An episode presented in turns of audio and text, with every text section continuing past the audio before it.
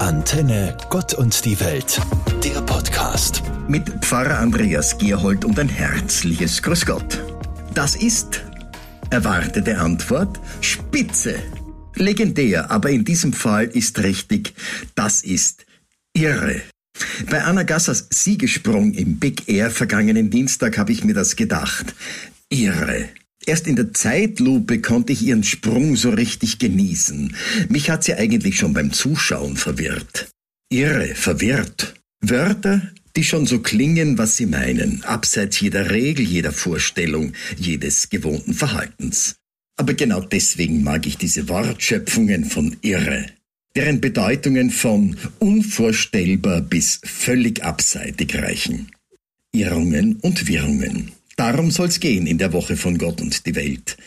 Weil unsere Zeiten über diesen Bogen fließen, irre, was sich nicht alles getan hat, verwirrt, weil niemand mehr so richtig weiß, in welche Richtung wir uns bewegen. Im Nebel vor uns stehen irgendwelche Hinweisschilder. Nur sehen können wir sie nicht. Vermutungen, die angestellt werden, gibt es viele. Ihre Aussagekraft ist eher verwirrend statt klärend. Ach ja, da fällt mir doch noch etwas ein. Aus einem einfachen Kreuzworträtsel. Frage nach in die gehen. Richtige Antwort, genau, diesmal stimmt's, in die Irre gehen. Was eher nach verirren klingt.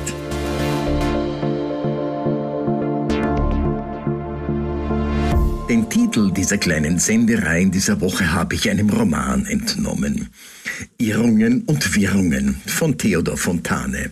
Lesenswert, absolut, aber natürlich kein Muss.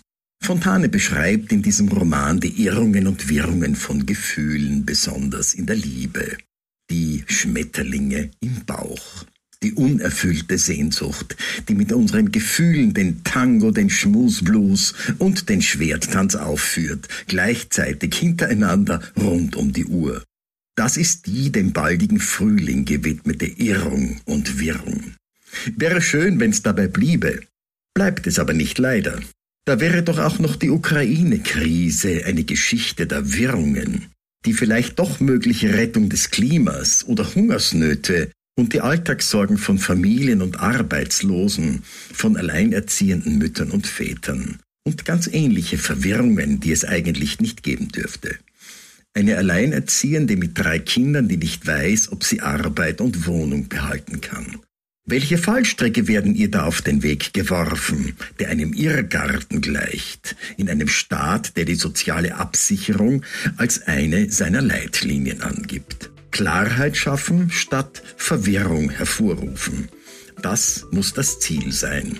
Für eine Zeit lang geht es ja auch im privaten Bereich. Auf Dauer braucht es aber eine feste Absicherung, damit aus einer Verwirrung nicht viele Irrungen entstehen. Weder bei den Schmetterlingen im Bauch noch bei drohender Delogierung.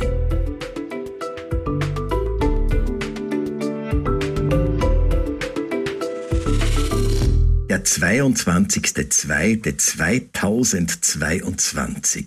Da werden die Schmetterlinge im Bauch mit einer Urkunde gebändigt am Standesamt bei der feierlichen Trauung. Sogar in Kirchen wird an diesem Tag manchen Paaren der Segen zugesagt. Da gibt es dann keine Irrungen oder Wirrungen. Auf dieses Datum haben sie gewartet, die Paare absichtlich, und weil es in erlebbarer Zeitdistanz liegt. Noch eindrücklicher wäre natürlich der 22.02.2022. Aber das ist doch sehr weit weg. Allen Paaren, die sich heute das Ja-Wort gegeben haben, wünsche ich ein glückliches Miteinander, getragen durch viele Gemeinsamkeiten und wenigen Irrungen und Wirrungen. Sollten doch welche auftreten, die sich beide nicht erklären können, woher sie kommen und auf einmal entstanden sind, Bitte rechtzeitig um klaren Rat fragen. Selbst aus verzwickten Lagen herauskommen ist schwierig und meist nicht erfolgreich. Rat suchen zeugt aber von beziehungsfreundlicher Klugheit, von festem Engagement, von einer Gemeinsamkeit, die mehr aushält als momentan vorstellbar. Und dann doch dieses Datum 22.02.2022. Das bleibt sogar nach 50 Jahren Ehe unbeirrbar im Gedächtnis. Probieren Sie es doch aus, ohne einen Blick auf den Trauschein zu werfen. Viel Glück!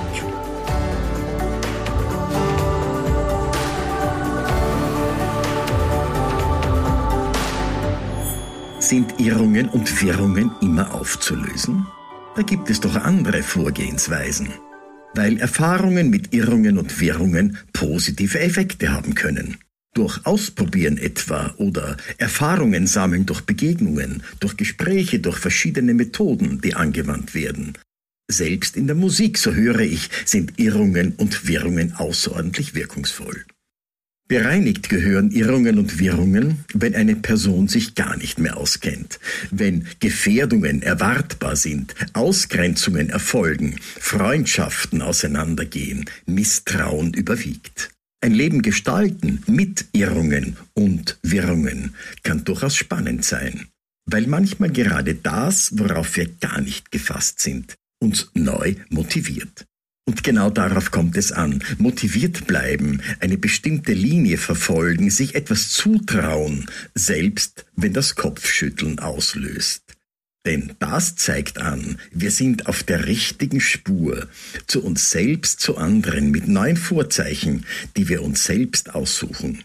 Irrungen und Wirrungen, wenn sie allerdings verordnet werden, dann lösen sie Unsicherheit aus, Befangenheit, sogar Einsamkeit und Isolation. Entstehen Irrungen und Wirrungen dagegen durch Lebensexperimente auf der Suche nach neuen Zielen, sind sie hilfreich. Mut gehört dazu. Den wünsche ich Ihnen von ganzem Herzen. Antenne, Gott und die Welt, der Podcast.